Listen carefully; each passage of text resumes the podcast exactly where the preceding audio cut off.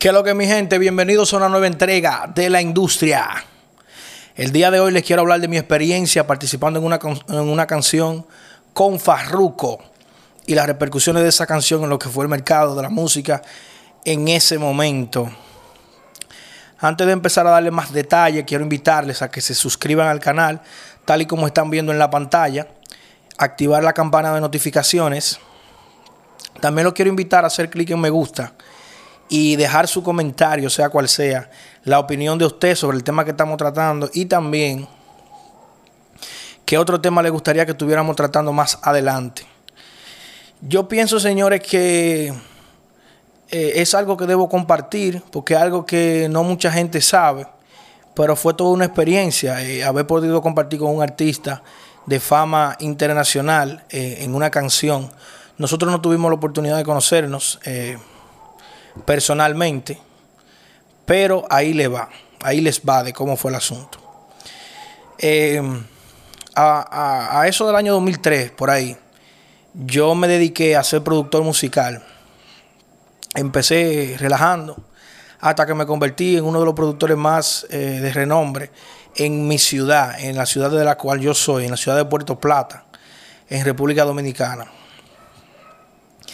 Eh, luego de tener varios éxitos, de sonar mucho en la emisora, de, que me fuera bien, entonces luego empecé ya a trabajar con artistas de un poco más de renombre. Incluso a través del internet pues, tuve la oportunidad de compartir con artistas de Puerto Rico. Eh, no entraré en detalle por ahora sobre eso, pero lo que sí le quiero decir es que me desanimé porque no estaba sacándole ningún tipo de beneficio económico eh, significativo. No estaba a la altura del sonido lo que se estaba manejando. Entonces, ¿qué pasa? Eh, en el año 2009, yo estaba en la universidad, antes de graduarme de la universidad, yo decidí que me iba a dedicar a cantar. Como es eh, normal, toda esa gente que me rodeaba, que me conocía como productor, tenía sus reservas de que yo iba a ponerme a cantar, como que toda, yo tenía que ganarme esa credibilidad, porque la credibilidad como productor la tenía, pero no, no como, como intérprete.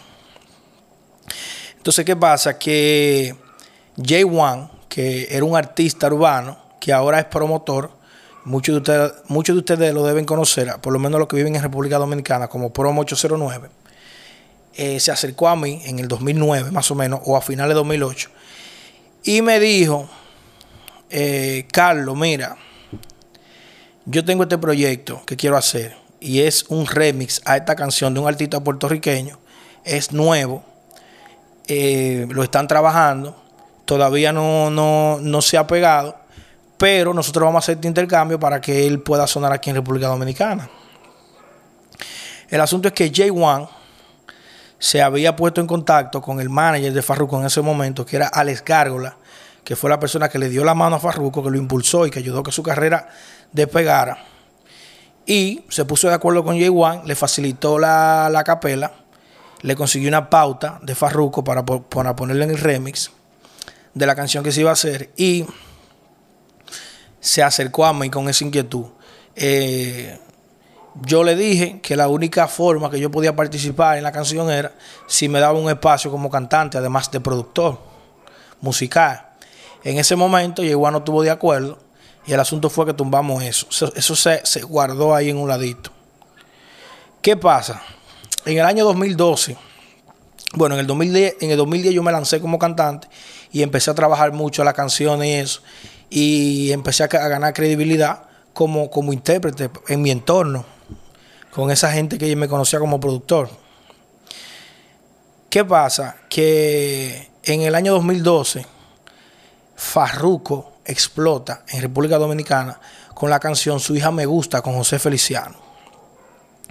Se pega de, mala manera y después eh, eh, colaboraciones con Dari Yankee, con otros artistas y entendimos, yo me acerqué, eh, tuve la idea, fui yo que tuve la idea en ese momento, acercarme a Jay Wan y decirle, Jay Wan, yo creo que es tiempo de que terminemos el proyecto que tenemos guardado ahí, lo lancemos, porque este artista explotó y eso puede servir de camino para que la canción corra bien. Eh, tal vez sin nosotros, nosotros no tener los medios para promocionarla, pero con el nombre podría correr. Yeguá me dijo que sí. Me fajé a producir, hice una pista bastante interesante en ese momento. Eh, montamos los versos. Entonces, eh, el asunto fue que la canción la lanzamos en el año 2012. La canción fue un éxito.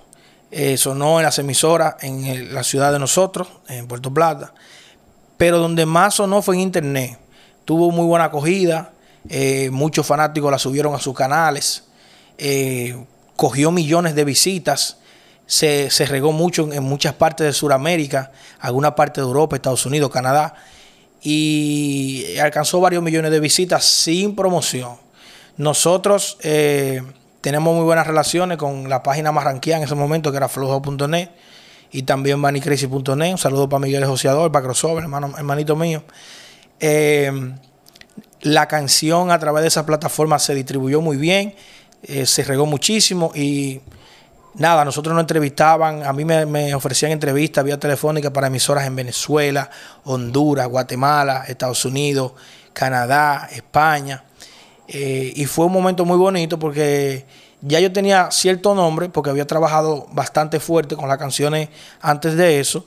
O sea que ya había una pequeña base de fanáticos que me conocían y que ya consumían mi música antes de escuchar ese, tema con, con Farruko. Eh, ¿Qué les digo? Fue una experiencia muy bonita aunque no tuvimos la oportunidad de conocer y tratar físicamente a Farruko ni a Les Gárgolas. Algo que no le dije fue que cuando íbamos a lanzarlo, el tema, déjame una pequeña pausa. Quiero aprovechar el momento para invitarlos a que se suscriban al canal, como lo estamos mostrando en pantalla, activen la campana de notificaciones, recuerden hacer clic en me gusta, dejar su comentario de lo que opinan o el tema que les gustaría que tratáramos y no olviden compartirlo. Señores, todo eso es muy importante para que el canal siga creciendo y podamos seguir haciendo contenido. Es muy importante, no dejen de hacerlo. Le decía que cuando llegó ese momento eh, de que ya teníamos el tema listo antes de lanzarlo, tratamos de ponernos en contacto nuevamente con Farruko y con su manejador, Alex Cárgola, y no fue posible. Ya eh, la carrera de Farruko había despegado tanto que era difícil tener contacto con él. Aún así, nosotros decidimos lanzarla la canción. Y pasó lo que ya yo le estaba comentando, todo un éxito. Yo le voy a dejar en, el enlace, en la descripción, el enlace a la canción. Le voy a dejar el enlace a la canción. Eh, la mayoría de los enlaces que habían pasado de un millón de visitas, con el tiempo, lo fueron eliminando. Eh, pasaron varias cosas. La primera que pasó fue que una persona que me conoce, que con la que yo he tratado, sin autorización mía, ni, ni la autorización del equipo de Farruco, creo, porque no tengo conocimiento de eso, pero estoy casi seguro de que no, tomó la canción y la incluyó en un álbum recopilatorio sin permiso. Es una persona como con intenciones de lucrarse con el talento de, de otras personas. No voy a decir su nombre, no me interesa tener en este momento una, un encontronazo con él, porque entiendo ya, yo veo eso como errores del pasado.